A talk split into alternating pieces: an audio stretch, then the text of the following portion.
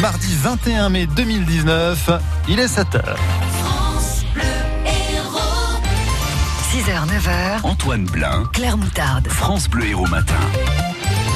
L'actualité est dominée ce matin par un nouveau rebondissement dans l'affaire Vincent Lambert. Peut-être un cas de maltraitance dans une école maternelle à Béziers et les détails sur le refus des cinémas de Balaruc et Frontignan. C'est un coup de théâtre de plus dans l'affaire Lambert. Au-delà de l'être humain qu'il est, Vincent Lambert est devenu un véritable symbole pour les uns et les autres, alors que le quadragénaire n'était plus hydraté et alimenté depuis hier matin. La Cour d'appel de Paris a ordonné hier soir, après 22 heures, la reprise des traitements administrés à cet homme plongé dans un état végétatif depuis plus de 10 ans. La Cour demande donc à l'État français de faire appliquer les recommandations du comité de l'ONU dédié aux personnes handicapées. Avec quelles conséquences concrètement, Olivia Cohen?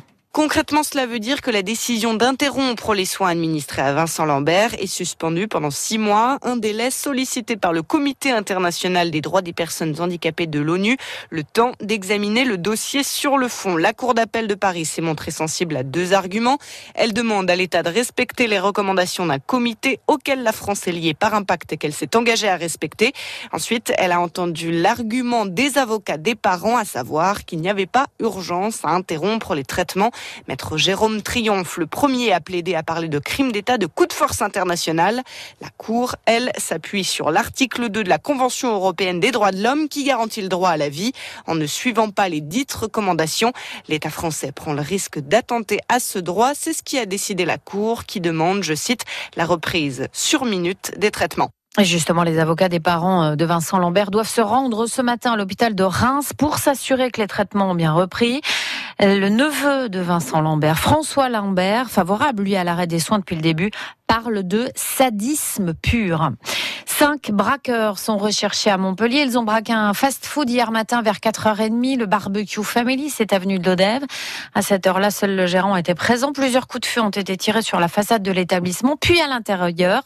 Euh, heureusement sans faire de blessés. Les malfaiteurs sont repartis avec la caisse des cas de maltraitance signalés dans une école de Béziers. On parle d'enfants attachés à des chaises parce qu'ils font trop de bruit à la cantine. C'est dans l'école maternelle La Canale du centre-ville. C'est une ATSEM qui a dénoncé une collègue qui maltraiterait euh, les enfants depuis plusieurs mois. Ce qui étonne, c'est que le reste du personnel dément et explique même qu'il n'a rien vu de tel. La mairie de Béziers prend donc le problème au sérieux. Les deux ATSEM sont suspendus en attendant de savoir qui livrait. Et certains parents, eux, viennent de porter plainte. Jennifer a deux enfants de 3 et 6 ans scolarisés dans cette école. Et la grande lui expliquait que la petite avait été attachée à une chaise. D'après sa grande sœur, un jour, elle aurait été punie et euh, elle aurait été attachée sur euh, la chaise, en fait, euh, avec un foulard. C'est grave. En colère, triste, ben, surtout triste parce que ben, les ATSEM, forcément, nous, on s'y attache. Moi, ça fait trois ans, mes enfants, ils sont scolarisés et bon, j'ai jamais eu de soucis. Et c'est vrai que là, quand ben, on tombe sur ça, ben, on n'y croit pas, tout simplement. Et vous savez pourquoi votre enfant a été attaché? Ma fille, elle m'a dit parce qu'elle tapait avec les pieds sous la table et qu'on lui aurait dit d'arrêter, qu'elle n'aurait pas arrêté et on lui aurait dit d'aller s'asseoir. J'ai demandé à ma fille, est-ce que la, la TSEM en question ben, justement parlait mal aux enfants habituellement ou est-ce qu'elle était violente? Elle m'a répondu que non, mais que quand elles étaient pas gentilles, ben, qu'elles finissaient assises sur la chaise avec un foulard rose, avec les mains derrière le dos et assis sur la chaise. Ça, c'était jamais arrivé ici? Pas du tout, non. Moi, ça fait trois ans, mes enfants ils sont là, j'ai jamais eu de soucis, comme je vous ai dit. Jennifer se confie à Stéphane Pocher. Les deux ATSEM ne reviendront plus dans cette école. Les enseignants sont très embarrassés puisqu'ils ne gèrent pas la cantine. Ils n'ont donc rien vu. Les suites de l'affaire Daniel Malgouir. Son avocat va faire une nouvelle demande de remise en liberté ce matin devant la cour d'appel de Montpellier.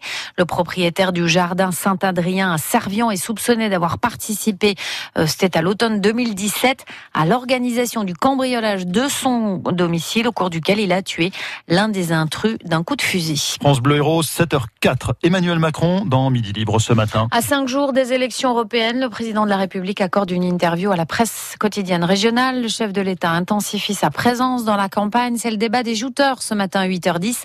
Est-ce le rôle du président de s'impliquer dans la campagne électorale?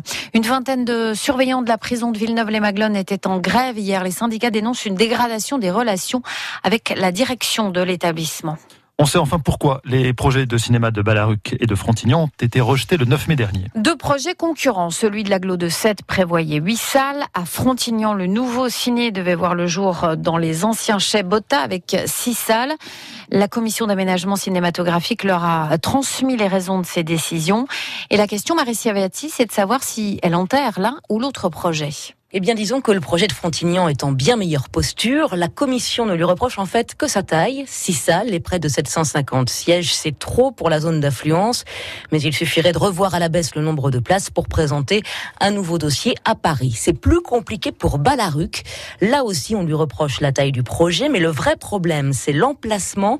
À proximité directe d'une zone commerciale, il favorise et renforce l'usage exclusif de la voiture, écrit la commission. D'autant qu'il n'est pas desservi par des de déplacement.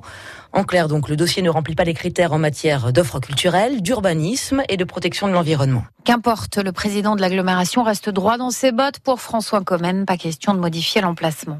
Ah ben bien sûr, mais le projet il est sur Balaruc, il a été voté à l'unanimité par l'ensemble des élus du territoire. Moi je tiens compte pas uniquement de Sète, pas uniquement de Fontillan, mais aussi de Poussant, de Gijan. L'important, vous l'avez peut-être pas saisi, c'est d'éviter les fuites euh, vers euh, Montpellier et des concitoyens de notre territoire. La question c'était surtout le surdimensionnement qui a fait craindre à la commission, si vous voulez, que les cinémas de Sète soient euh, menacés. Autant jusqu'à maintenant nous sommes sous-équipés en fauteuil de cinéma. Le fait de diminuer euh, le nombre de salles sur Frontignan et sur Balaruc permettra d'être dans une moyenne euh, normale. Le président de l'agglomération va donc présenter un nouveau dossier avec une capacité réduite de salles en moins probablement 700 accouchements pour des mamans du secteur de l'Odève et Clermont-Lérault. Et pourtant, l'Odève n'a pas de maternité.